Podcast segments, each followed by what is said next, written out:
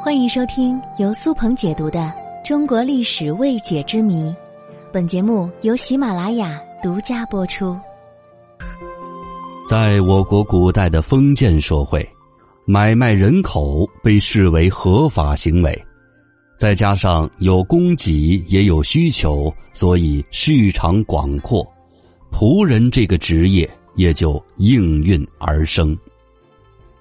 成为仆人的人，大多数生活穷困，如果没有人买自己，就有可能会被饿死。那么，在古代买一个仆人很贵吗？如果放到现代社会，买一个仆人需要多少钱呢？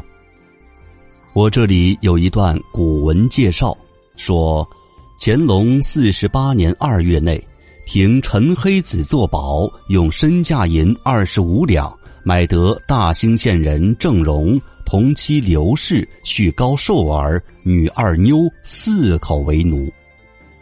这段史料记载了乾隆年间有人买了四个仆人，总共花费了二十五两白银，也就是说，一个普通的仆人的价格大概是在七两左右。那么七两白银相当于现在的多少钱呢？不同时期的货币价值是不一样的，所以我们只能通过货币的购买力来进行换算。我们不妨以猪肉为参照物来进行换算。清朝的一两银子大概可以买五十斤猪肉，而现在的猪肉价格大概是三十五元一斤。也就是说，清朝的一两银子相当于现在的一千七百五十元。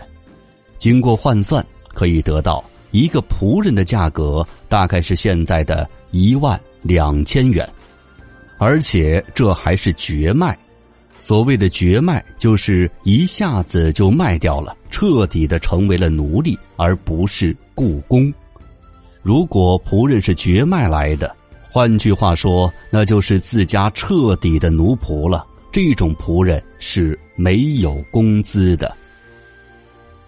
这种仆人是最底层的类型，没有什么特别的技能，他们的命运也是非常悲惨的。他们从一进主人家开始，就注定成为了苦劳力，干最脏的活，吃最差的饭。直到自己干不动了，就会被主人抛弃。他们要么被亲戚收养，要么流浪街头，直到死去。而对于一些有才艺的仆人，其价格则会高很多。这类仆人的价格远远高于普通仆人，可以达到三十两银子，折合人民币大概是五万两千元左右。值得一提的是，有才艺、有技能的仆人一般都是女性。这类仆人被买回去，一般不用劳作，只需要发挥自己的才艺特长，比如琴棋书画，就可以在主人家生活下去了。当然，如果长得漂亮、才艺又好，就会被主人看上。但是，由于是仆人的身份，是不可能成为主人的正妻的。虽然不可能成为正妻，但是成为主人的一个妾，也是一辈子衣食无忧。要是能为主人家添丁，就很有可能母凭子贵，在家里面也会享有一定的家庭地位。还有一种情况。就是有一些人看上了青楼女子，想要给他们赎身，娶回去做妾。从青楼赎身的价格会高很多，一般不会低于一百两银子，也就是说，至少需要十七点五万元才能够给一个青楼女子赎身。说到这儿，可能有的朋友就开始幻想了。带着二十万穿越回去，自己也能买个仆人伺候自己。